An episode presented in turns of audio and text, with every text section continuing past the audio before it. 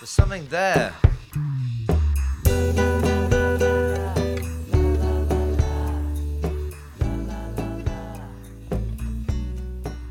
我觉得大的历史浪潮里面没有地图，大的历史浪潮里面只有发令枪。在一个大的贝塔在那个地方的时候，你需要做的唯一的事情是你在哪儿。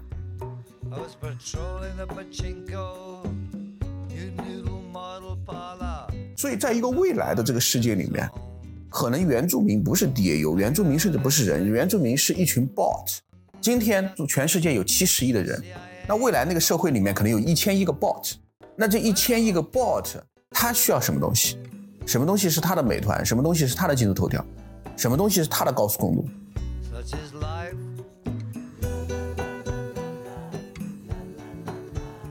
一个生命底层的那种韧性、坚持和自我进化、自我突破，这个东西我认为是一个人最美的东西。再往深层次说，什么东西是韧性？为什么是韧性？那我认为就叫定力，有所为有所不为，控制自己这颗心。饿了都想吃东西，困了都想睡觉。当聚光灯打到你下面的时候，当无数人捧着你来的时候，你当然会感觉到一丝内心的骄傲。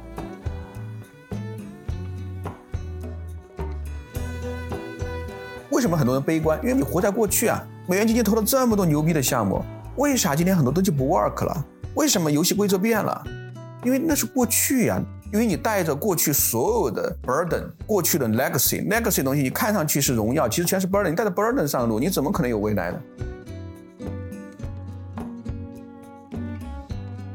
大家好啊，这是我们第一期播客。今天我们请到的嘉宾是来自于绿洲资本的张金健，然后先跟大家打个招呼。大家好，徐老师好，我是绿洲的张金健。金健其实是四十二章经的老朋友了，我们认识的非常多年。在你做绿洲以后，我们见的频次其实不是那么高，但是我发现是今年我们分别都几乎 all in 了 AI，对吧？其实这个蛮巧的。后来我才听说说，哎，你们投了好多，对吧？然后我们也是今年开始一直在写这一块，所以我觉得一上来不就直接大家进入主题，就你可以讲一下这个你们最近的近况呀，然后做绿洲大概三四年是吧？对对对，绿洲二零一九年冬天成立的是，啊，那一年其实冬天特别冷。我记得当时我们准备做绿洲的时候，很多朋友都劝我们嗯说：“你再等一等啊，因为那一年我记得是中美的贸易战刚刚开始打，OK，因为之前我记得是刘鹤去美国谈判的时候，大家所有人都认为说中美一定会进入到一个新的平衡态。嗯，突然 Trump 发了个 Twitter，我记得好像是五月底，说我们要跟中国打贸易战了。嗯，所以那一年其实全国对这个事情是没有预期的，乃至全球对它都没有预期。是那个时候要创业做一支美元基金，基本上对所有的人而言都是一个特别 tough 的时候是。所以很多人当时都劝我们再等一等，但我们还是决定在那个时候开始嗯。所以那年的冬天很冷，但今年回来看，二零一九年的冬天简直就是春天。是，最近几年其实美元基金越来越少了，那？就新的基金出来的越来越少了，几乎没有几个。对，二零一九年之后，市场这个门是在逐渐关闭的。是啊、特别是对于一个海外的投资机构而言，他今天再去增加一个新的名字，它是很难的，因为对他们而言，他可能一共就这么多 portfolio，他增加一个就要减少一个，所以这两件事情对他而言都很难。是，但你从一九年以后，虽然基金我觉得募得很顺利，对吧？但这两年其实美元基金能投的项目也是有限的？大家能看的方向也是有限的。今年出来的 AI 我们可以一会儿再聊，但过去的两年你可以先讲讲看你们关注的一些赛道啊、投资的情况啊是怎么样的。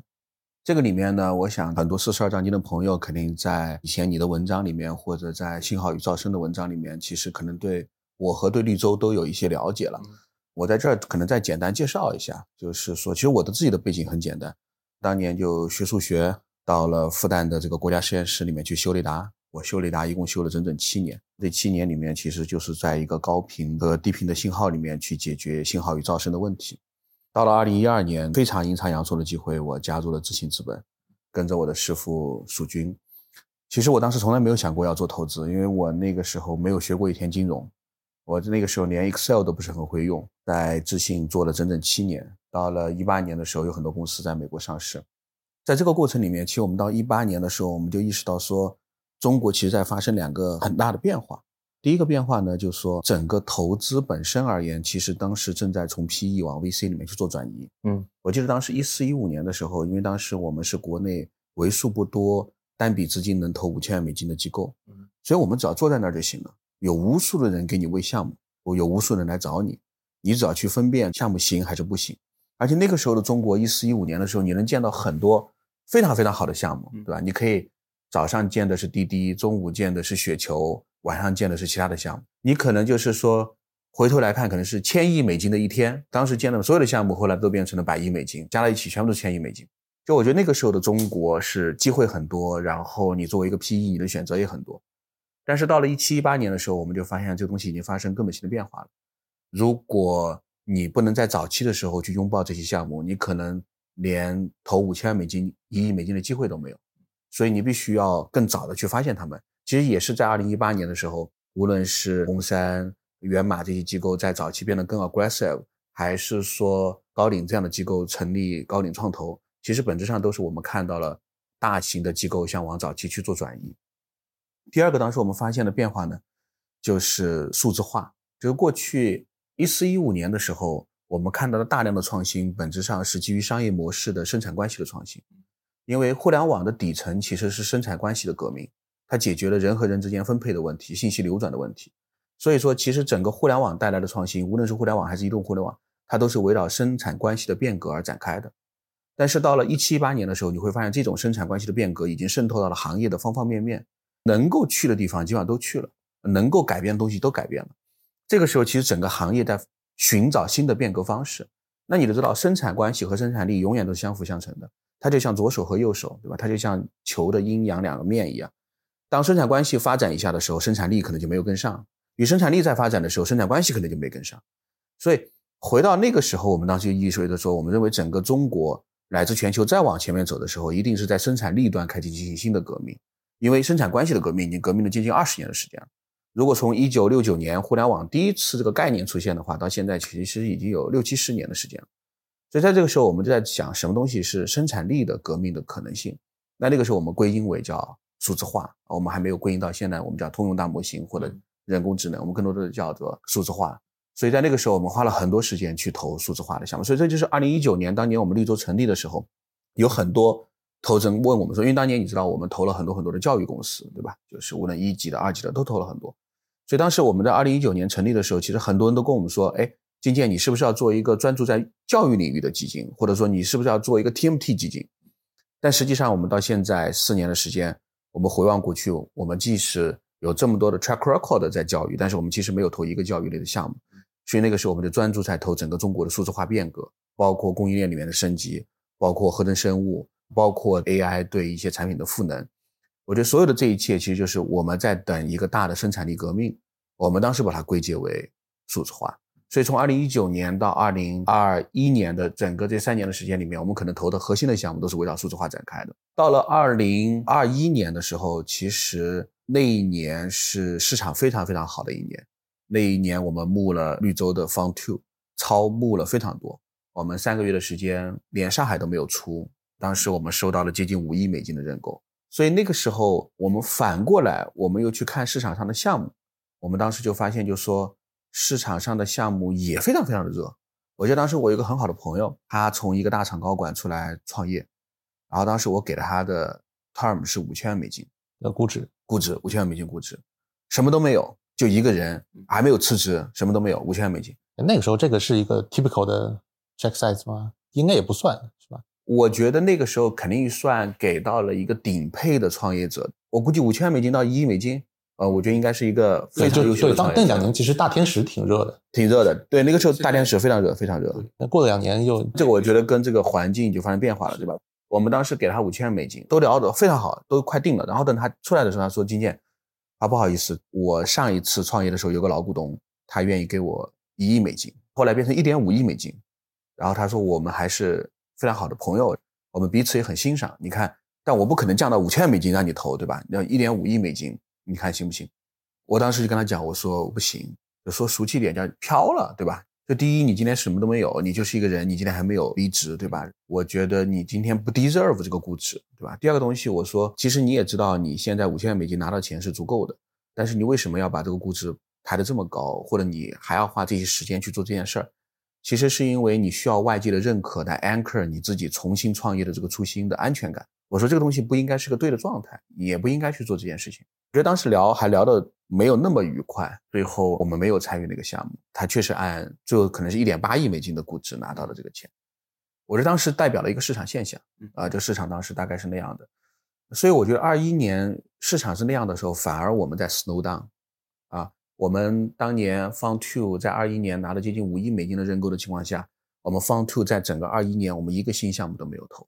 当时二一年年末有很多 LP 给我打电话，就说金建别人扩钱都扩得特别快，都在出去钱，你为什么投的这么慢？对，其实你们一九二零年投的是很快的，我们一九二零年投的很快，对，因为我们一九年十月九号成立的，然后二零年就遇到疫情，疫情结束，我们差不多那一年，你想投出去了接近一支基金，二一年还有一点点，但是二二年我们整个 Fund Two 一个项目都没有投，啊，就是当时我觉得这个市场太热了，生病了，就因为我们在 bet on 的是说。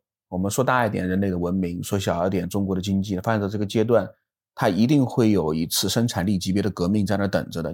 这就是阴阳和合，对吧？这个阴阳相生，它一定是这样的。那我们在 bet on 这个东西，那这个生产力的东西，它一定是个巨大的机会。那这个巨大的机会，它是必然会出现的。但是我们在二一年的时候看到的，更多的是老的一些机会和一些老的一些细分的场景，因为资金的推动，在那儿重复去造轮子，对吧？嗯。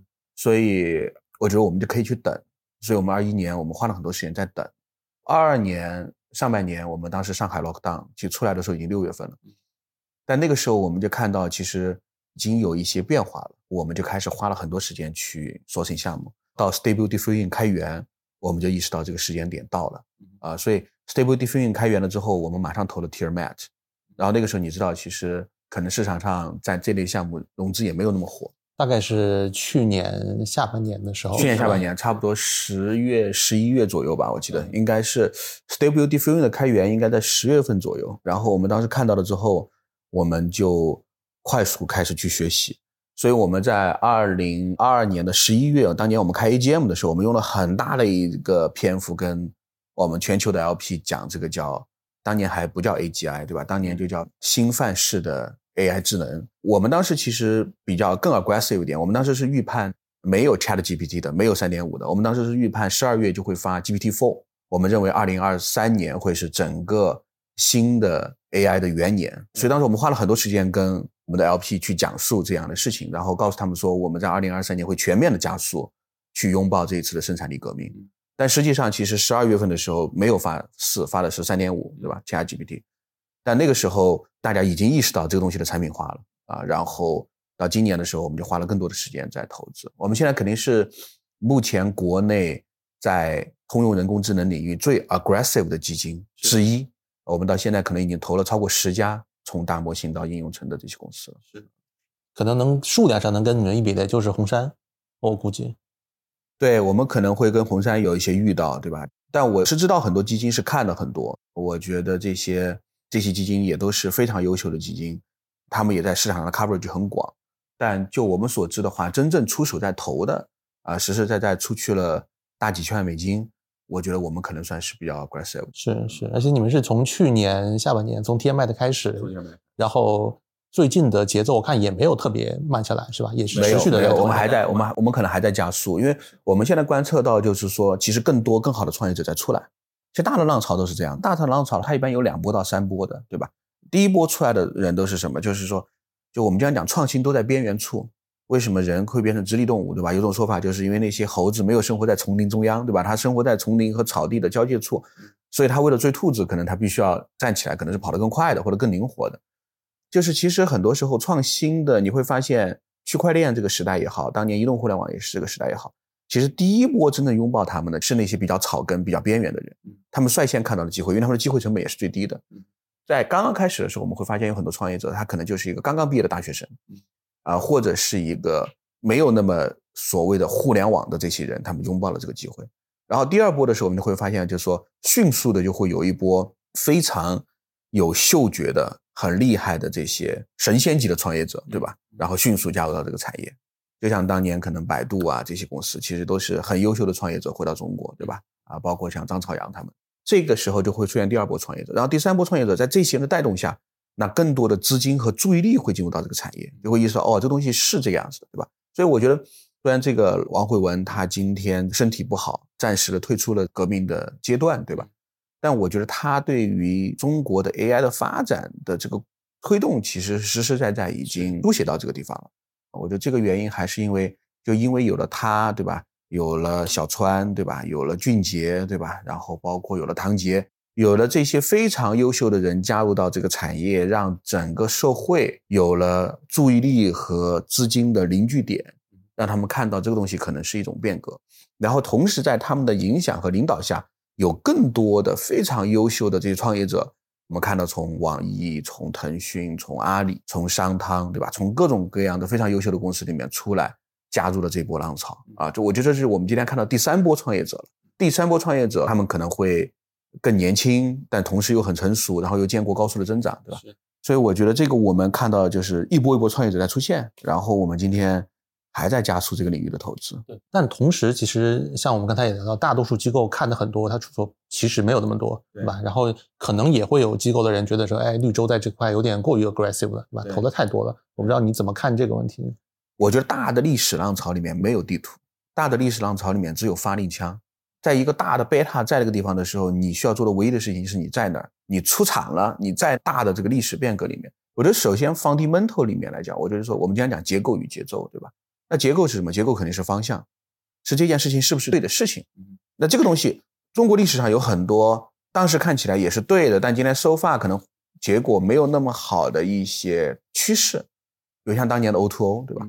包括当年的所谓的 AI 四小龙，对吧？有些没有上市，今天的结果也不一定尽人意。包括自动驾驶，对吧？当年其实都有好几波。那到这一波，我觉得第一个问题就是说，这个是不是一个真实的长期的趋势？嗯。我觉得这是个结构性问题。那节奏性问题是说，在这样的趋势如果是 yes，那我们该在什么时间点进去？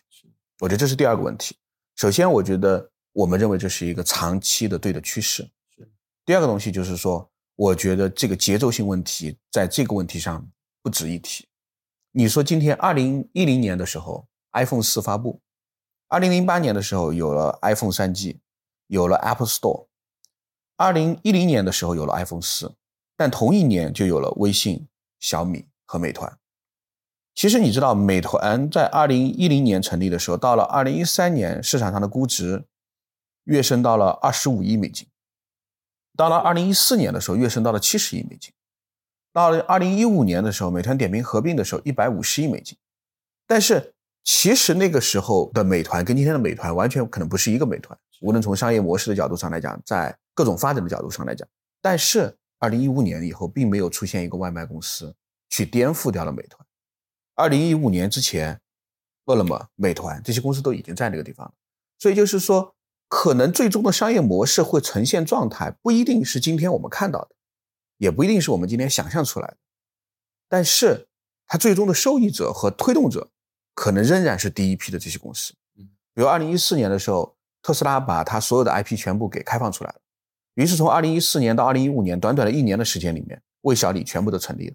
在二零一四年的时候到一五年，这些公司成立的时候，到二零一七年就三年之后，这些公司其实连一台车都没有。那个时候，理想估值叫车和家，对吧？那个时候它的估值最低五十亿人民币，小鹏八十亿人民币，未来五十亿美金。在后面的这个发展里面，就是从二零一七年到二零一九年这两年的发展里面，其实整个市场是进入一个超级低潮的。二零一九年特斯拉临港超级工厂出来之前。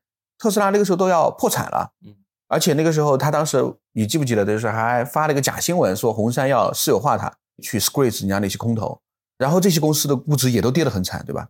这些公司都经历了一个超级荡，当时那个节奏有可能是太早了，嗯，但是二零一九年那个时候也出现了很多新的新能源公司，但今天这些人你可能连名字都叫不出来了。就当二零二零年以后，整个新能源市场又重新起来的时候，其实真正的受益者。Still 是这些公司，是未来，是小鹏，对吧？是理想，还是这些公司？是这些公司里面在变换身位，在角逐，而不是那些一八一九年所谓的市场底部进来的公司。对，但你觉得这个原因是什么呢？是他这些更好的人更倾向于更早出来，还是他们做的时间长，本身有了踩过坑积累经验，还是说他一开始拿了足够多的钱，让他有足够多成本试错？就我觉得还是要去相信周期本身，就相信一个生命体在发展的过程里面它的一些必经之路。一个事物的发展，它不是那种戏剧性的，对吧？一九年是个底部，啪进去，然后你就做了个伟大的企业，不是。特斯拉当年上市的时候，到二零一九年，整整这个差不多近十年的时间，一共可能就涨了十倍，对吧？而且那个过程是极其难熬的，这也是为什么整个美国全部都错过它。因为我们作为很多时候投资人，我们希望的是什么？低点啪买进去，然后公司啪就涨起来，然后高点啪卖掉，它啪就跌下来。它不是的，企业的发展里面，它更多的也是创始人本身的发展。创始人必须要有足够长的时间去思考、去学习、去领悟、去试错、去痛苦。去脱掉他的 ego，脱掉他的壳，他才有可能变成他的那个样子。但是这个过程是需要时间的，所以为什么寒冬的时候往往会出大家伙？是因为寒冬的过程里面，第一，他两三年的寒冬时期里面，他没有给你时间去造，没有那么多机会让你去造。第二个，这个痛苦会让你更多的去坦诚的面对你自己，实事求是的去脱掉你的壳，放下你的 ego，让你去成长。当那些创始人他在早期的时候，在一个泡沫期他出来的时候。他拿到了足够多的钱，这些钱可以让他去度过那个寒冬，但同时泡沫到寒冬的这个时间里面，也给了他足够的时间去成长。所以，即使在寒冬时期那些所谓的低谷期或者叫爆发前夜要进来的创始人，他可能拿不到那么多的钱。他即使拿到了这么多的钱，他可能也没有那么长的时间去真正的去完成他自我的迭代。所以，就当我们去想说一个事物是不是发展的太快了，或者说今天投的是不是太早了？是因为我们还在戏剧性的静态的去思考一个人的成长，但是企业的成长、人的成长，它是一个生命体，它不可能一生下来就说我要立志上清华。那么你觉得这是个怪胎？他会经历一个自我的探索期、逆反期，然后再经历一个自我的回归的过程。这个过程对一个企业也好，对一个个人也好，它可能是需要三到五年的历史。等他完成了这三到五年的迭代了之后，产业也开始真正的进行发展。所以这才有了 Gartner 曲线。Gartner 曲线里面，外面看是科技变化的曲线，在里面看是人心人性的曲线，是一个人自我救赎的曲线。所以我觉得这个里面很重要的东西就是说，你你得给他们这个时间去成长。所以我们认为今天就是一个 right time，嗯，就是一个好的点。对，现在市场其实挺有意思，就是在历史上很少见到有一个时刻是所有人对一个主题有很大共识的，对吧？现在其实大家对于 AI 这件事儿。像你讲的结构性的一个变化，肯定是有很大共识的。但同时，绝大多数人在出手上这个问题上，其实又有非常强的非共识。对，其实真正在出手的机构，像我们接触这么多机构，还是很少。现在很多机构找过来说：“哎，你们有没有那些比较创新的 AI 的项目？”我一听就知道他没法投 AI，你知道吗？因为确实大家聊完以后发现，哎，大家好像讲的差不多，对吧？事情呢可以穷尽，基本就是那些事情。然后大家用的底层技术啊，讲的东西就基本上是一个模子刻出来吧。对我就说，我现在也可以去给投资人讲，我能讲比很多创业者可能讲的还好。那我到底要怎么用这个模型？我现在接一个什么东西？我来在自己用开源在做个什么事情，对吧？我再讲一个垂直什么端到端的故事等等。那你具体的落到你们十多个项目上，我记得一开始的时候你们投了好多跟底层模型相关的，对吧？后来又投了一些其他的，你能大概介绍一下这些项目的分布啊？你们现在对于这个不同层面的一些项目的机会的看法？我们把这个问题再拆一个问题，或者我们换一个角度，对吧？就是说，因为当我们去拆这些呃 AI 的项目的时候，我们其实还是在给它画地图，对吧？大的浪潮里面没有地图，大的浪潮里面只有发令枪，就只有你 be there，对吧？去干。我最近干了两件事情，就第一件事情就是说，就我把整个工业革命史看了一遍，嗯，从一七六三年瓦特这个拿到改良蒸汽机的订单，对吧？首先，蒸汽机并不是他发明的，对吧？他只是个改良者，然后花了二十七年的时间把它改良完。然后第二件事情呢，就是我把那个电脑报，我当时是想看，就是说，因为我见了很多创业者，很多创业者跟我做类比，有的人说大模型是早期的网站，有的人说大模型是阿帕奇软件，每个人有不同的这个比喻方法，对吧？我想去看一下整个中国的所谓的个人电脑到移动互联网整个这个发展史到底是什么样子的。然后呢，我在网上呢去看了很多文章，然后我发现大部分的文章都是后人写的，就一听就觉得很 make sense。但问题是，他是后人啊，他今天当然可以娓娓道来说，你看，一九九三年到二零零三年到二零一三年发展的这些历史，它应该是这个样子的，是因为这些事情都发生了，你只是给他串了个逻辑。是，但是回到那个当下，你真的知道什么事情是对的吗？我把那个电脑报从一九九三年到二零二三年三十年，他那个核定本全部买了一遍，买的是书。嗯，然后我把大众软件从这个两千年。到二零二零年二十年买了一遍，我把这个全部翻了一遍，翻什么呢？你就翻当年的这个封面故事。这个就是你不回微信的时候在做的事情，是吧？对，不回微信的时候，对，不也可能做其他事情。这个这个不回微信是必然，这个看电脑报是偶然。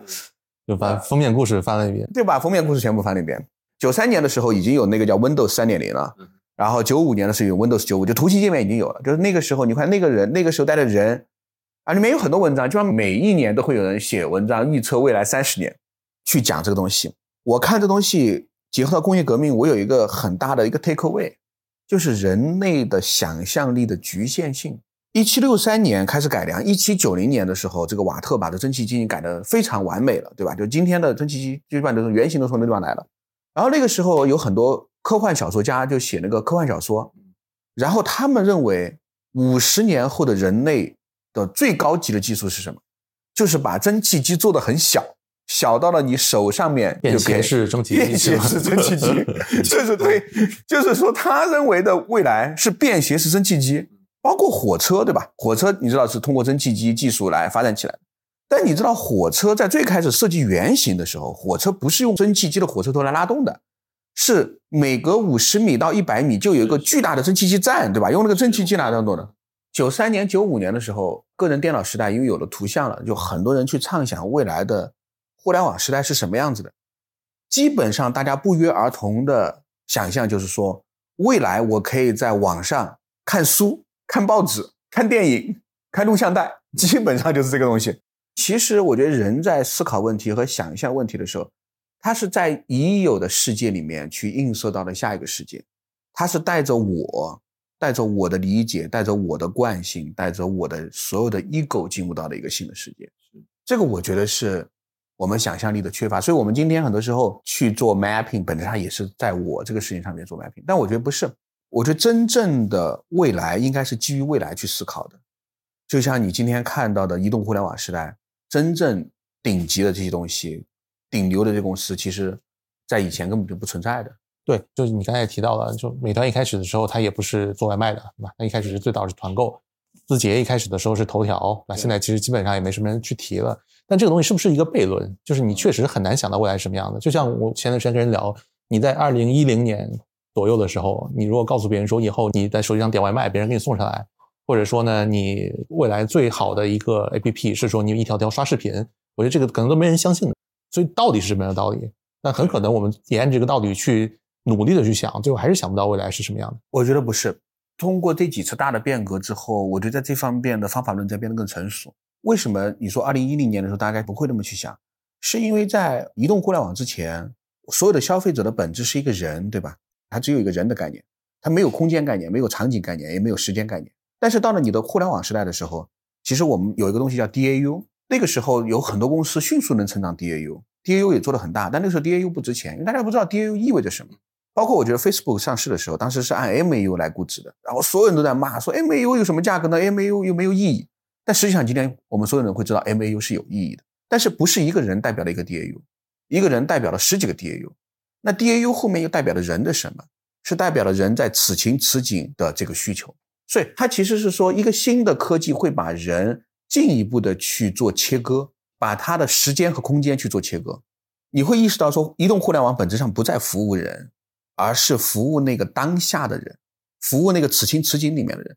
当你把你所有的情和景拆开来看的话，其实你会把很多需求进一步的去理解。你就会知道哦，原来应该会有新的东西来服务这东西。这东西以前不存在，是因为以前的东西没有办法给切开，所以有了移动互联网，有了位置信息，对吧？才有了此情此景里面的你。我觉得未来的 AI 时代也是一样。今天中国有多少 DAU？以前比如这样假设有十四亿的人，今天可能把所有的 App 加在一起，可能有一百亿的 DAU。那如果有一个什么样的衡量标准，把这个数量级再拉十倍，那个东西会叫什么名字？那个东西为什么会存在？比如今天我们认为一个未来的我们叫数字化世界或者一个叫 Metaverse，对吧？那里面的原住民，移动互联网的原住民是 DAU，不是人。DAU 是对人的一种描述方式。在消费时代里面的原住民是人，在移动互联网时代的原住民其实是 DAU。那到了一个 Metaverse 的时代的原住民是什么？可能是 Bot，可能是 Agent。比如我今天跟你，我们俩今天有这样一个讨论，这个讨论其实我们前期你会和我约时间，对吧？我们会约一个地方，然后。可能还有很多老师在这里面会去做一些准备的工作。但实际上，可能未来有你的 co-pilot，我的 co-pilot，对吧？我们两个就在约，约完了之后，我们就早出现在这个地方就行了。包括我们最近看到欧洲有一个 app，它专门做社交，但是男性和女性在做社交的时候，他有的时候会很有一些就社恐嘛，对吧？他不社恐，他就去线下社交了。那怎么办呢？就是说你会发现，他进那个社交 app 的时候，每个人要求你先捏一个属于你的 agent，男的捏一个，女的捏一个，然后呢，你的 agent 先去跟女性的 agent 聊，然后你喜欢什么，不喜欢什么，对方喜欢什么，不喜欢什么，然后聊完了之后，那个 agent 给你写了个周报，说，哎。哥们儿，这几个人好像特别适合你，是你喜欢的类型。哎，你再去跟他聊，然后你们俩无缝就可以连接起来。所以，在一个未来的这个世界里面，可能原住民不是 DAU，原住民甚至不是人，原住民是一群 bot，人是里面的一个环节。人 DAU 来源于人，bot 也来源于人，但 bot 不是人，DAU 也不是人。那在这么一个未来的世界里面，今天全世界有七十亿的人，那未来那个社会里面可能有一千亿个 bot，那这一千亿个 bot。他需要什么东西？什么东西是他的美团？什么东西是他的今日头条？什么东西是他的高速公路？这个时代里面，怎么去产生这些 bot？这些 bot 之间怎么沟通？怎么交流？数据怎么存储？这里面有巨量的机会在出现。所以我说，我们本质上在投那些服务于这些 bot 的 infrastructure。这里面有大语言模型，这些大语言模型里面，国内的 Minimax，海外里木柱的 Boson，我们认为这都代表了华人在中国和海外最好的团队。在这个之上会有 text to 二 D、text to 三 D，对吧？有这些给他们去加速他们芯片级别的，包括去做他们的中间件的。我们最近投了一个海外的团队，专门做 AI safety 的。所有的这一切，bot 的社会里面，它会有它的基础设施，它会有它的公约，它会有它的法律体系、金融体系啊。包括我们今天从去年年末的时候，我们看了大量的基于 zk 技术的区块链的底层的数据隐私安全的一些公司。就是因为我们认识到说，整个这个 bot 的交流，我不认为他们会用互联网，因为第一，互联网不是为这样的场景而生的；第二个东西就是说，我今天和你约时间，我怎么知道 bot 没有骗我？我怎么知道 bot 没有骗 bot？bot 没有骗你？我怎么保证 bot 在这个过程里面没有作恶，是可追溯的？今天互联网做不到，你要新的协议层，它需要新的协议，对吧？TCP/IP 协议构建了整个互联网世界。但这个通信协议不是为这样的场景而展开的，它需要一个新的协议去追踪、去回溯这个未来崭新的世界。包括我再举个例子，你想想看，已经今天的技术完全有能力帮你去做一个 bot。这个 bot 做什么事儿呢？咱们举点严肃点的例子啊，就是那种不严肃例子怎么说？不，我想听不严肃。就假设你很喜欢红酒，对吧？比如你就喜欢。某一种味道的某一种产区的红酒，你有一个价格的舒适带，你会把你的品牌全部输进去。这个 bot 稍微一学习，bot 完全就知道你喜欢的酒是什么。这个 bot 可以在全世界范围去帮你找酒，上到拍卖行，下到一个农夫的小的网站，它可以在全世界范围帮你找酒，而且它可以等，它会极度有耐心，它会等到一些酒打折的时候，突然告诉你说：“哎，徐老师，我帮你选了一款特别特别好的酒。”你要不要买？你点 OK，他就下单了。这个场景不难想象，对吧？而且这个场景你觉得 OK？那第二个问题来了，你觉得这个 bot 会在淘宝上去下单吗？如果他已经有无限的注意力，可以在全世界范围去给你选酒的时候，他为什么还要到一个中间平台 Amazon 去下单呢？他一定是直接一个电话打到了那个农夫的那个小酒馆，告诉他说我要这个酒要多少，你给我寄到哪里？这个东西不难想象吧？那好，第三个东西，就如果 bot 是有无限注意力的时候，它可以越过所有的交易平台和中间商，直接去 end to end 去做交易的时候，那那个农夫需不需要一个 bot 来承接这样的订单呢？今天在一个网站上面，是人和人的交流，有一个客服在接受一群人的骚扰或者一群人的咨询，但接下来。这些骚扰他的人百分之九十九都是 bot，这个人能够完成这个任务吗？他完成不了，所以这个 push 每一个商户也必须有自己的 bot，不然你接不了订单，因为那些人会无休止的问你各种各样的问题，你甚至无法分辨这是一个人还是一个 bot。所以这个反过来，它就会进一步的推进，所有的终端都会有自己的 copilot，这是第三层。我们再到第四层，当所有的终端都有自己的 copilot 的时候。那请问，Copilot 和 Popilot 之间所有的交流，你会愿意把它放在互联网上吗？你会愿意你所有的个人的偏好、隐私和交流都在一个公开的地方吗？你会愿意把它存在云端吗？他们之间的所有的交流，你敢百分之百的保证它没有被作恶吗？这是第四层。所以你需要一个新型的网络，它可能是区块链，可能是区块链技术，可能是其他的分布式存储方式来帮你解决这个问题。那好，到第五层，一个 bot 如此了解你，它既能帮你讨价还价，它也了解你的爱好。那请问他是不是曲老师？如果他是，他有没有你的贪嗔痴？难道你说他只有你爱好的一面？既然它是大模型，而不是一个标签匹配系统，就意味着说它并不是在一套规则体系下面运行，它该做什么，不该做什么，而是基于对你深度的了解、数据的学习和 fine tuning 之后 alignment 出来的一个某种层面上的你。既然它是某种层面上的你，那就请问。贪嗔痴慢疑有没有？他会不会有骄傲？他会不会有傲慢？他会不会去骂那个农夫？他会不会去骗那个农夫？他甚至会不会去骗其他的 bot？今天假设最后只有两瓶酒了，有三个 bot 在竞争，请问他要不要有战术动作去帮你拿到最后一瓶酒？他的认知边界和行为边界在哪里？这就是再往深一层。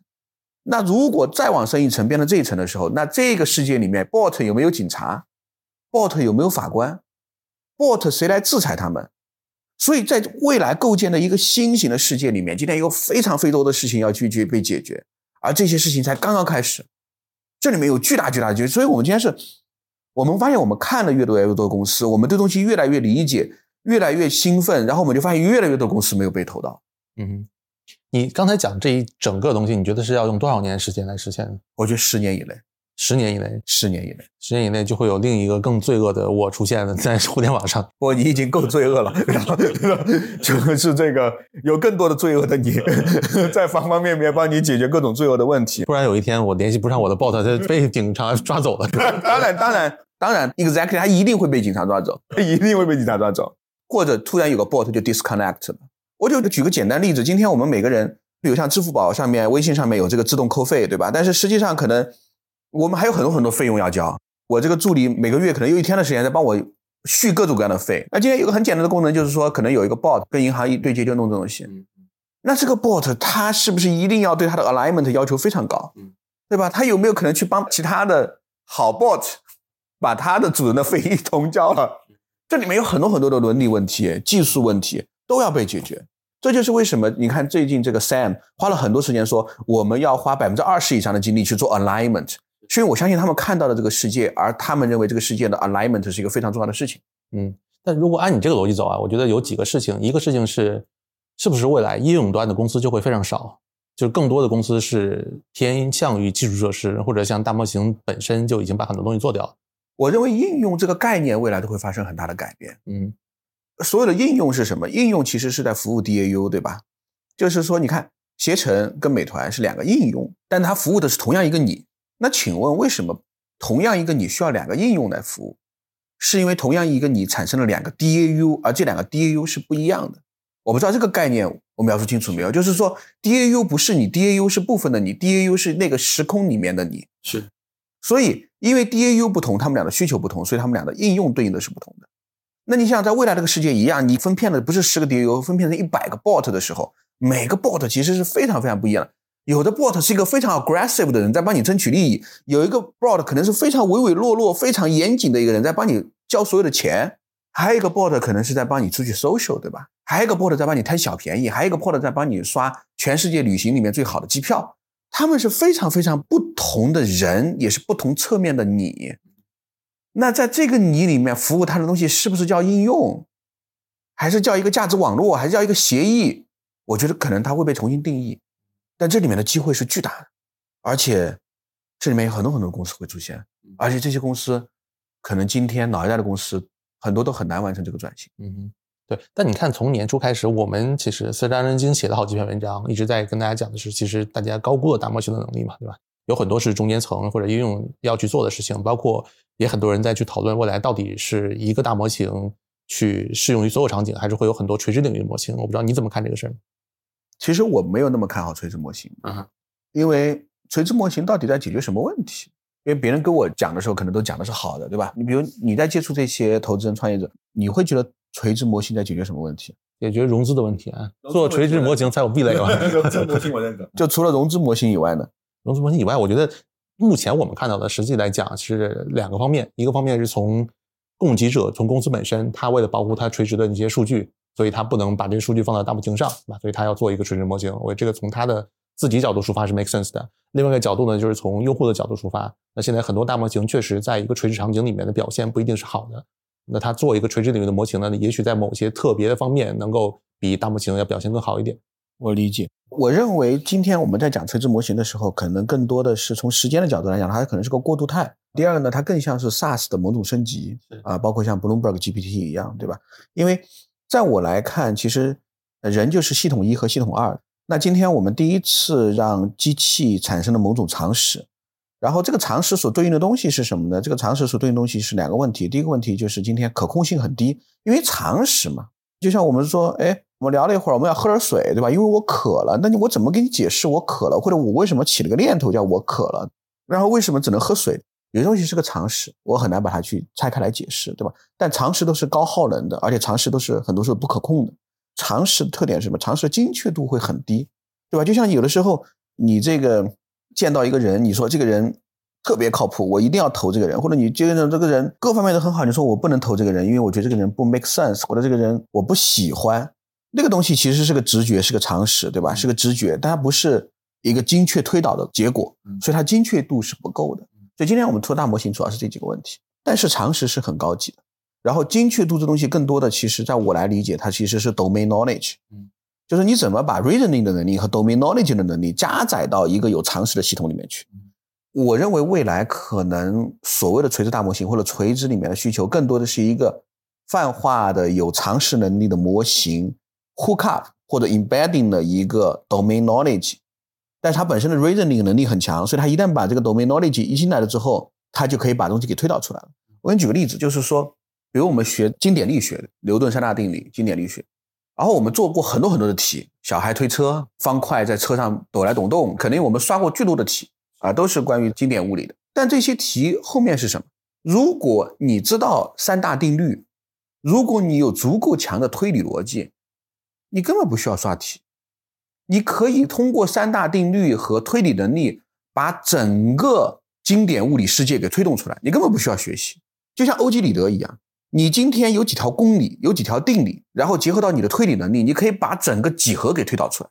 所以，其实我们今天讲 domain knowledge，或者我们今天讲垂直模型，其实是因为我们的推理能力，其实人类的推理能力是有极限的，而且是有功耗的。我们今天给了你很多东西，让你把这个东西给记住，但为什么要记住它？是因为你有三大定律，你通过三大定律推推推推推推推到很多东西，然后最后说小孩推车这种模型，你用这种数据可以算，所以你可以简便你的运算。但如果你的运算能力是无限的，你的推理能力是无限的，你给你三大定律就行了。所以其实所有的行业没有那么多知识的。回到 first principle，告诉你几个基础的 foundation 的 assumption，给你足够强的 reasoning 的能力。你是可以把整个医学世界、西方医学体系给推导出来的。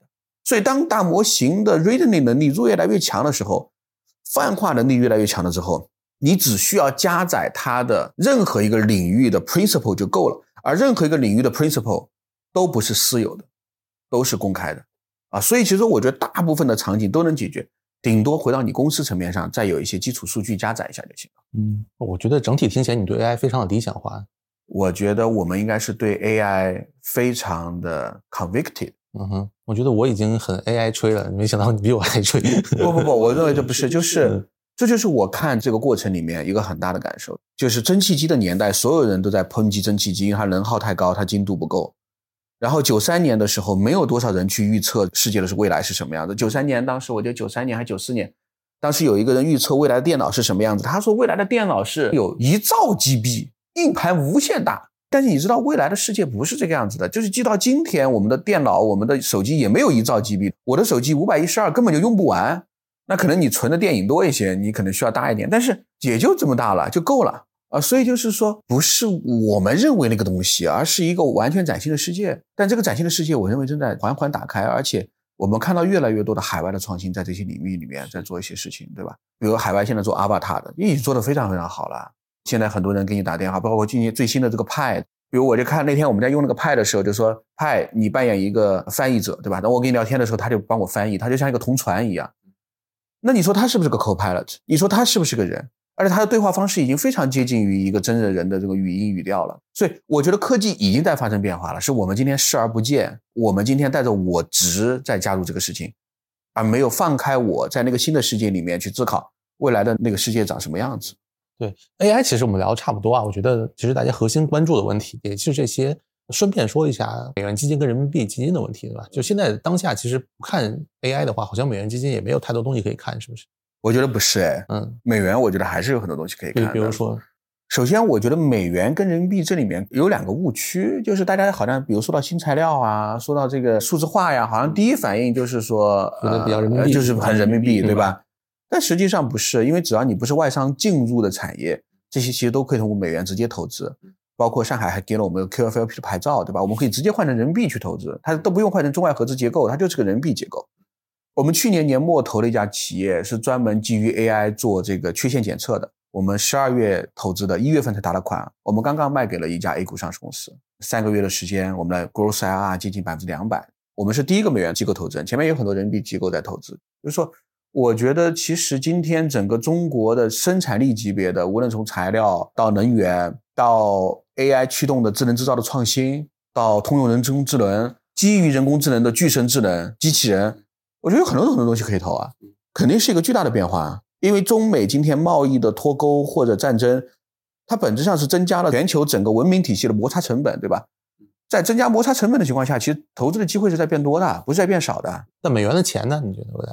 我认为第一东西就是美元的钱不等于美国，对吧？是。然后今天中国也有很多离岸的人民币，欧洲，然后这个中东都有很多。第二东西，我认为美元的本质它 follow 是资本主义的这一套，就他还是在 seeking return，对吧？最后的东西就是回到 return。就今天我认为大家去讲中国，或者说我认为很多东西比较容易妖魔化，就甚至妖魔化不是别人把我们妖魔化，是我们自己把自己妖魔化了。好像不左就右，要么就是特别好，要么就特别差，其实都不是，它是一个循序渐进的过程。这个过程里面，我觉得对海外的投资者来看中国的时候，他更多的在看 return，就是 risk and return。今天中美贸易、中美纷争，包括中国自己的一些政策，可能增加了 risk，所以他在想的是 return 能不能抵消掉这些 risk。那有些行业可能 risk 没有那么高，有些行业更高，如果有些行业的 return 也更高，就。他其实在算这个东西，它是一个这个游戏，对吧？所以它不是一个单独看政策的游戏，它其实是 risk and return 的游戏啊。所以我就从这个角度来讲，中国今天放眼全世界来看，还是全世界最大的单一市场，巨大的创业机会。我给你举一个例子，我这次去新加坡，然后他们安排我见了新加坡的很多领导啊，很多创业者，也包括当地的投资人。其中有个人就聊了，他说：“宁燕，你知不知道你们中国的企业太厉害了？那你知不知道我们印尼现在的加盟神话是谁？”哎，我说不知道是不是瑞幸？他不是，他瑞幸可能价格还太高了。他是蜜雪冰城，他现在加盟蜜雪冰城排队要排很长时间，而且他们创造了一个加盟神话，好像是三个月还是六个月就能回本。因为什么？就是因为我们在这个地方把很多产品打磨的二线城市、三线城市的需求可能是无缝连接他们的省会城市。所以从这个角度来讲，就中国今天巨大单一市场有个巨大的机会，是大家没有意识到的是什么？就是它能把很多细分的需求。养活这个需求可能全世界只有一百亿，中国占了五十亿，然后全球其他国家每个国家只有一个亿两个亿，这些市场单一国家是不可能出来一家公司的，因为市场太小了，养不活一家公司。But 中国可以，中国可以在个五十亿的市场里面把这个产品给打磨出来。当他一旦把这个产品打磨出来的时候，这个产品就可以迈向全世界，他就可以收割另外五十亿的市场。所以对他而言，这是个一百亿的市场，但对其他人而言，这是个一亿的市场，他根本不在一个对等的游戏里面。所以为什么我们今天看到很多中国的企业通过数字化的升级，未来可能还有 AI 的赋能之后，它可以在一个细分的市场里面杀出一条路里面。我们最近看了很多科创的公司，科创五厘米一家公司，全世界大概只有八十亿的市场，然后它今天成为一个科创的公司，那也三四百亿的市值。我觉得这样的公司还会越来越多，特别是在一些产业的 corner case，对吧？就不是那种主赛道里面，我觉得中国还有很多很多的机会。所以我们其实就去年，我觉得 lockdown 出来之后。我们到现在已经投了二十家企业了。我们认为我们的投资还在加速。我们也非常看好整个中国在人工智能这一个大的趋势下面去引领的智能制造的产业升级的机会。嗯啊，我觉得这也是绿洲的核心 thesis。对，所以整体其实你对于未来还是非常乐观的。如果我们不乐观，我们不可能在去年下半年投了十家公司，对吧？我们实打实的在五月份的时候投了十家公司，对吧？十月份大家很多时候很悲观的时候，我们跟 LP 打电话，我说今天是你去重仓 A 股和重仓港股最好的时候。个人当时也买了港股的指数。事实上，我觉得就是万事万物它都有它的周期。我觉得你要去看那些对的事情。为什么泰坦尼克号是个悲剧？泰坦尼克号不是个喜剧？如果泰坦尼克号是个喜剧，没有人记住泰坦尼克号。但因为泰坦尼克号是个悲剧，所以你就记住它了，嗯，对吧？那你今天能记住喜剧什么？你能记住夏洛克的烦恼？哎，是叫夏洛克的烦恼啊？夏洛特烦恼。反正夏洛特，对吧？就你今天能记住夏洛特，你二十年后还能记住夏洛特吗？你不记住，因为它是一个喜剧，对吧？我们刚才的那个对话正好验证了你的这个 point，确实不记得。就是悲剧是有传播力的，悲情的故事是有传播力的，因为悲情的故事里面既满足了一个人底层的那种怜悯心，这是他佛性神性的那一部分，同时也有满足了他某种骄傲感。因为你要给我说一个喜悦的故事，有的时候我可能还不爱听呢。就是芒格说的七宗罪里面，嫉妒是唯一一个让自己最不爽的罪，其他的暴饮暴食什么的都会让你很爽。回到这个东西，就是说。悲观也是一样，悲剧也是一样，悲观的情绪也是一样，它是具有传播力的。但我觉得这个东西不是我们每一个年轻人，我们每一个今天的从业者应该真正去思考的。我觉得无论是海外的机构给我们钱，还是我们今天投资人拿到了国内国外的这些人的信任，还是我们今天作为一个创业者，我们今天的责任和我们对这个时代的交代，是我们要找到未来的机会，找到未来的出路，去引领更多的人去探索未来的可能性。而不是告诉你说前面没路了，回去吧。那你不需要你创业。其实我每次跟你聊，我都觉得给人带来力量。所以这期播客，我觉得如果是很多从业者听了是蛮好的，让大家觉得说会变更乐观一点，还是有更多机会在。我认为悲观的时候一定是有更多的机会的，因为最后把所有东西抛开，整个文明的进展就是人和人之间的博弈也好，交易也好，共生也好，对吧？我们这个人口现在七八十亿，两千年前。耶稣的那个时代，哪有什么科技啊？什么东西都没有，大家不一样过得很开心吗？大家不一样，这个乐呵乐呵的吗？那个时候，春秋战国时期，中国这么割裂，五代十国时期这么割裂，天天打仗，人不是一样乐呵乐呵的吗？不还有先秦诸子吗？回到最后，就是说，我们给自己加了太多太多的约束条件，放开就是一个人安静、平和和欢喜的一生，就是这个东西。我们本来就什么都没有，我们走的时候也什么东西不会带走。全世界的这个时候，有更多的人悲观的时候，我觉得反而是乐观者的机会。我们今天应该去寻找这个机会，把这个机会分享给更多的人。所以，我们今天在投 AI，我们也在加速投 AI，我们也认为这东西是一个巨大的机会。是你最近在思考的一个问题是什么？有吗？我觉得从事务性的层面上来讲，未来有 bot 构建的这个世界是什么样子的？有哪些我们现在这个文明社会里面可以去映射过去？那如果从抽象的来讲，可能我想的更多的就是关于生命力的问题吧。对这个，我觉得可以谈一谈。正好绿洲的 slogan 对吧？是主打的就是生命力这个词。被你们搞的这两年，我跟人聊天，不自觉的就也会说出来，这个人生命力怎么样？感觉你是怎么理解生命力这件事的？首先，我觉得就是说，我对生命力本身是有信仰。我小时候有天生的免疫系统疾病，所以呢，我每个月都会发烧，那我就会去医院打针，一共打七针。第一针是退烧针，后面六针叫青霉素。青霉素那个时候都是两个特点，第一个青霉素要做皮试，就看你会不会过敏。第二个呢，因为我当时都肌肉注射，打完屁股之后呢，你是不能马上走的，因为第一个打完青霉素之后，你的膝盖会特别特别疼，大概会疼二十分钟。第二个呢，很多人呢，如果你马上走了之后呢，他就可能会一下就就猝死，所以你必须要做三十分钟，医生才让让你走。每次打完了之后，我就跟我母亲或者跟我父亲就在那个门口，我父亲就给我按膝盖，我每次我就记得我跟我父亲说要摁一百下，给我揉那个膝盖。然后在那做三十分钟，打三天，从我有记忆开始，一直到十八岁，我大概去了两百多次医院，打了一千四五百针青霉素，就注入了很多生命力，就就是就注入了很多生命力 抗体，就是因为你每个月都会去医院，你都会坐在那个地方，首先你会人来人往，看到很多很多的事情，然后第二个东西呢，你回到个体的角度上来讲呢。就你会经历很多东西，你会经历不甘，对吧？为什么这种不幸会降临到我身上？你会经历到为什么这么痛？而且经常有时候发烧都是大半夜的。我生命中有很多画面，是我母亲背着我，用那个衣服一披把我弄到医院，因为那个时候我父亲经常到处出差。你会有很多的委屈、不甘、怨，有很多很多的情感在里面，然后身体又开始康复，康复之后你又很开心，你又很沉静，然后你又不行，而且这个过程里面，小朋友其实是不愿意跟你玩耍的，因为他说你有病。我很感谢数学感谢竞赛的有一个机会能够保送。你在经历这个东西的时候，你能感受到生命本身的那种力量。佛家讲的沉住坏空，当你难的时候，那种韧性、那种坚韧、那种病痛面前的坚韧，自我的不断想突破、想进化、想变好、想跟别人融在一起那种力量，就是我经历过这个东西，就我用身体经历过东西，所以我对这东西有一种信仰。然后一二年，我跟着师傅七八年，因为我们做 PE 的原因，我们投了很多很多非常优秀的公司，这些公司也都是今天举足轻重的公司，然后就跟着这些公司一起成长，一起观察。你会发现每一个企业，就像我们今天开头说的一样，就是说，他都会经历他的沉住坏空，没有一个人是一招鲜的。今天所有的人都变成大佬了，可以讲很多故事，对吧？但当年大家一样的迷茫，一样的傻逼，一样的不知所措。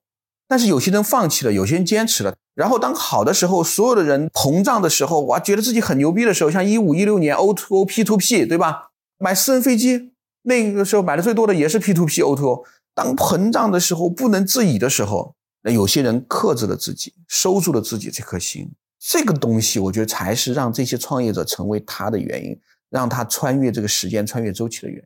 这个东西，我把它归纳为生命力，就是一个生命底层的那种韧性、坚持和自我进化、自我突破。这个东西，我认为是一个人最美的东西。再往深层次说，什么东西是韧性？为什么是韧性？那我认为就叫定力。有所为，有所不为，控制自己这颗心。饿了都想吃东西，困了都想睡觉。当聚光灯打到你下面的时候，当无数人捧着你来的时候，你当然会感觉到一丝内心的骄傲。就像当年有一个故事，就是唐朝有一个大和尚跟文武百官讲佛法，他有很多神通啊，他能飞，他能入地。在给几万众生讲完佛法之后，众生全部席地而起，然后给他鼓掌。那一刻，他突然感受到了一丝骄傲和自豪，然后下一秒，他所有的神通都没有。这东西其实就是一个创业者真实的写照啊！就当你起那一丝涟漪的时候，当你兴起那一丝东西的时候，你的定力如果不能支撑它的话，你一下就不行了。所以你会发现，中国很多创业者不是市场把它搞死的，不是竞争对手给它搞死，是自己把自己搞死的。所以后面就是定力，就是你控制这颗心的能力。另外东西就自我进化。自我突破，突破什么？就放下 ego，放下自我呀。我们所有的人每一天都在刻舟求剑，因为我昨天是这样做的，所以我今天要这样做。因为我昨天是这样的，你昨天这样对我，所以你今天要这样对我。哎，为什么昨天咱们俩好好的，今天怎么就不行了？今天是一个 fresh new star Day one，永远 day one，今天是 day one 呀，今天是每天都是 day one 呀。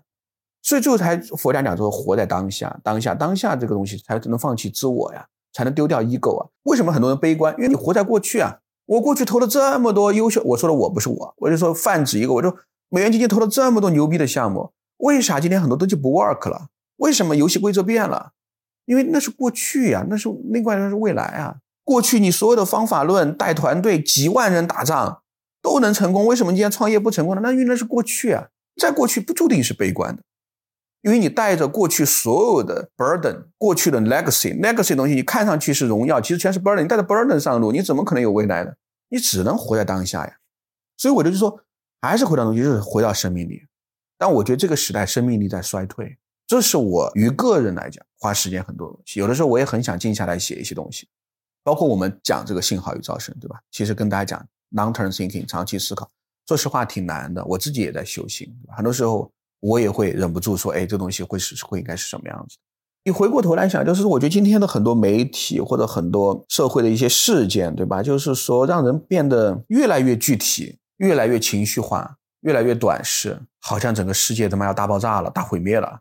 你不做什么你就错了，或者你必须要做什么，或者年轻都没有机会了，都在失业，好像每个人都都不行了，不愿意再去长期的去静心的思考，都愿意马上去认识这个行业所有的人。就像我以前我跟着蜀军的时候，前两年就在做研究啊。蜀军不让我见人，说你不要见人，他说你不要问，不要说，你就听，对吧？我当时跟着他见过很多很多非常优秀的创业者，也见过很多很优秀的媒体人、作者、摄影师、画家、艺术家。那两年他就说你就负责记纪要，然后自己做研究，你就跟着我看一些人，然后你不要去开任何会，参加任何会。就我觉得是那个东西给了我今天一些定力。但今天这个社会，我觉得有有的东西就是让让很多人在失去生命力、失去定力，都想越来越快。我觉得这东西可能是有问题的。对我们这代人而言，首先我认为我们俩是很幸运的，至少经历了美元基金的后半段，经历了一个高速增长的行业，我们在这里面也拿到了一些红利，我们也成为了一部分的幸运儿。今天肯定是比当年更难了，但是我觉得我们还是有责任。要把我们学到的这些长期的思考方式和对一个产业的理解和信心传递到更多的产业，去帮助更多的人成为幸运儿。我去年年末的时候有一个朋友，呃，也不能叫朋友，就是考虑过他当时他在一个基金待了五六年，那个美元基金，当时考虑过要不要来加入绿洲。我们当时聊了两次，但是我们聊了两次之后呢，我感觉他的整个人的状态不是很好，所以我们就说我们可以再等一等。去年年末我就见到他。他告诉我他离职了，我就是问他你去了哪家基金？他说我去了一个 portfolio 做 COO，他觉得那个 portfolio 发展的很好，做 COO 还是有前途的。但那一刻我其实心里面是很难受的。就我觉得美元基金其实在中国是一个非常特别的现象，它不是中国的常态，它是中国的非常态。有一群非常顶级的人，蜀军也好，张磊也好，熊小哥也好，陈南峰也好，一些有全球视野的顶级的人，在零五年、零六年回到中国，构建了一个新的组织。这个组织将一个全球化的视野、长期思考的方式和对一个企业生命周期的把握的技术带到了这个国家，培养了一批年轻人。我一二年入这个行业，今年十一年，我觉得我稍微有一点点感觉。比如这个人，我去年见到他是二二年见到他，他是比我晚，他是一五年、一六年入行的，差不多六年。就是我觉得这个行业这十几年的时间，其实培养了一批很优秀的长期思考的投资人。我认为这些东西都是国家的财富，也是产业的财富啊！你做四十二章经多久？也蛮久了。我是一四年入行嘛，就是如果从美元基金来算的话，是啊。你想，你今天我们有的时候我们俩聊天能聊到一些话题，对吧？是因为你一四年入行，你九年了，嗯，九年了，你见了九年的人，在九年里面的 compounding，你开始有了很多自己的思考方式，对吧？你知道长期主义是对的。但说实话，很多东西需要时间啊，他不是入行一两年告诉你说哇，长期主义，长期搞，不是的，嗯。你没个五年的积累，你连那个门都没有摸到啊！但是你想想看，这些年中国培养了这么多人才，可能就是这两年这个经济不好，很多人可能就离开这个行业了，但他永远都不会回来了。是中国作为一个世界级的强国，它注定是在各个产业里面会有世界级的产业，而这些世界级的产业一定代表了世界级的人才。但是如果这些世界级的人才他都没有足够多的时间，如果有可能成为这些人才的人，在沉淀了足够长的时间之后，他就离开这个产业了。那这个产业它又怎么可能能够欣欣向荣的发展呢？那我觉得这里很多是整个体系的问题，倒不一定是某个人的问题。所以我就说，无论我们今天作为这个幸运儿，对吧？还是我们作为这个行业的从业者。我觉得我们有义务去保护、去宣传一些东西，就是让更多的长期的这些人留在这个产业，然后通过他们去推动更多的中国优秀的创业者去开创未来，而不是告诉他们没路了，他妈死了。去年基金来的一个哥们儿，我当时就问他，我说：“哎，我说你这个行业现在这么差，你为啥跳槽呢？你这个为啥到我们这儿来呢？”他经验，他说：“我一定要在比你更年轻的时候做自己的基金，所以我来看看你怎么做的。”哎，我说他妈好，好。那就来了，做得很好。我觉得这就是希望啊，这就是光啊！你让更多的人看到，说金建这种货色他妈都能做，我他妈肯定比他强，我一定比他牛逼，我一定能比他更年轻的时候做一个比他更优秀的基金。我认为就应该这个样子，这样就会有层出不穷的优秀的基金出来，然后这些优秀的基金就会推出层出不穷的创业者出来。嗯哼，是。所以现在其实很多在裁员，但是我们也在招人，你们也在招人。对对对对，欢迎大家联系。对，我觉得就是。要去推动，我觉得这是可能我想的最多的东西，对吧？我觉得也是我们作为一群幸运儿需要去去搞的一个事情，蛮好。我觉得这个结尾蛮好的。OK，好，感谢感谢感谢曲老师，感谢大家的收听。叮咚，下面是换外音环节。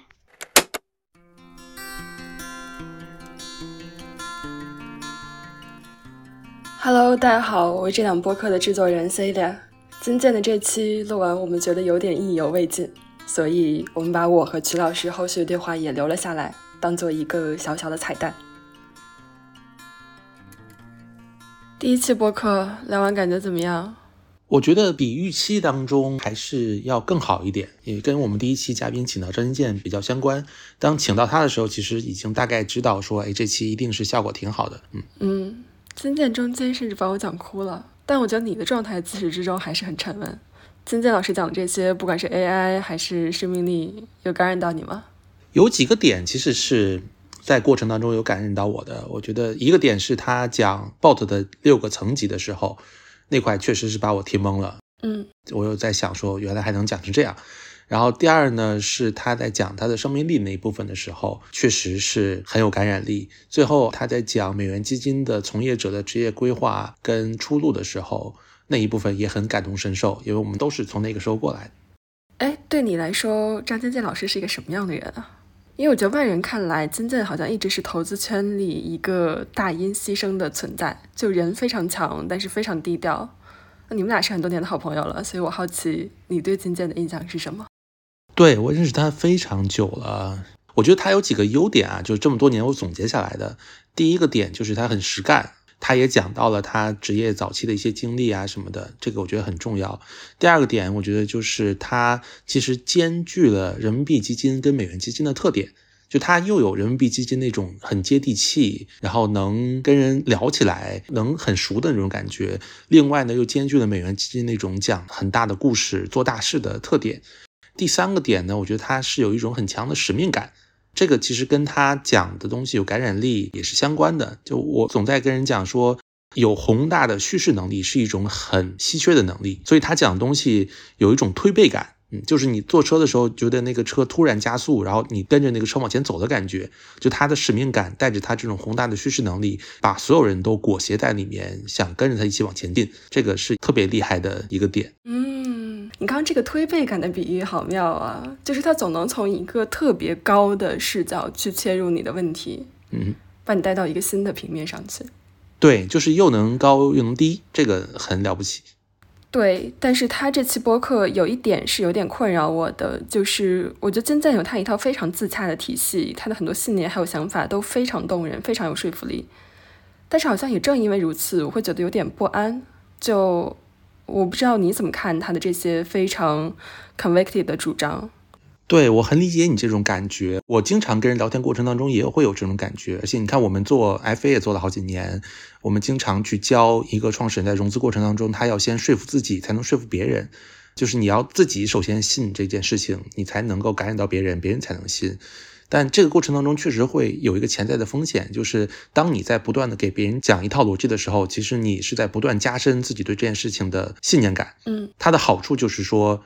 你能够感染到别人，但他的问题呢，就是有可能你讲的这套东西，它其实里面有些问题，但是因为你不断的讲，你越讲越相信，你就看不到里面的问题。所以我觉得它是个双刃剑，就是你要相信这个东西，才能把这件事情做出来。同时呢，你又要对这件事情是有一个相对客观的角度。我觉得金建这个点其实也做的挺好的，就是我们每次见面的时候，他都会问我很多问题。他会问，比如你觉得我们现在做的怎么样呀？还能怎么样做得更好呀？他会不断的问别人这些问题。就是大家聊天的时候，其实大多数人可能聊聊八卦，聊聊行业，然后或者聊聊其他的人和事，很少有人不断的去问说，哎，你觉得我做的怎么样？你觉得我还有什么可改进的地方？你觉得我哪里还能做得更好？